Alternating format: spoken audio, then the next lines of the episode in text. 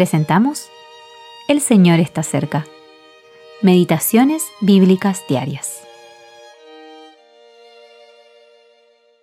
Meditación para el día 31 de diciembre de 2023.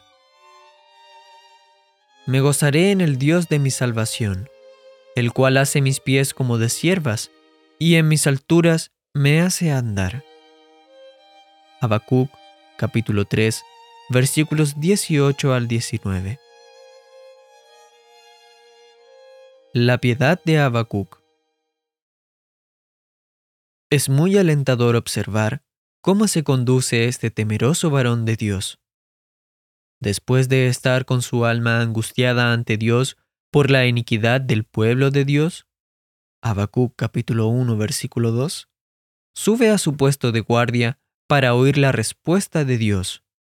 Habacuc capítulo 2 versículo 1. Luego, tras escuchar lo que el Señor dijo, Habacuc ora una vez más y finalmente camina por las alturas con gozo en su corazón y alabanza en sus labios. Habacuc capítulo 3 versículo 19. Estamos viviendo tiempos difíciles, días que bien podemos denominar como los últimos días. La Iglesia ha fracasado en su responsabilidad de dar testimonio de Cristo y el juicio debe comenzar por la casa de Dios. Primera de Pedro, capítulo 4, versículo 17. El mundo ha fracasado en su responsabilidad de gobernar, llenándose de violencia y corrupción. Los juicios del día del Señor se acercan para este mundo, pero incluso en estos días debe cosechar con dolor lo que ha sembrado injustamente.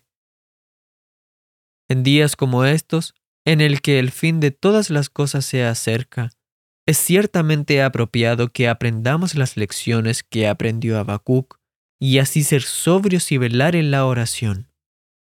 Primera de Pedro capítulo 4 versículo 7. Junto con este antiguo profeta, en todas las penas que podamos enfrentar, ya sea entre el pueblo de Dios o en el mundo que nos rodea, tenemos un recurso infalible. El Señor está en su santo templo.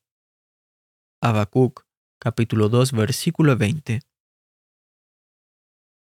Jesucristo es el mismo ayer y hoy y por los siglos.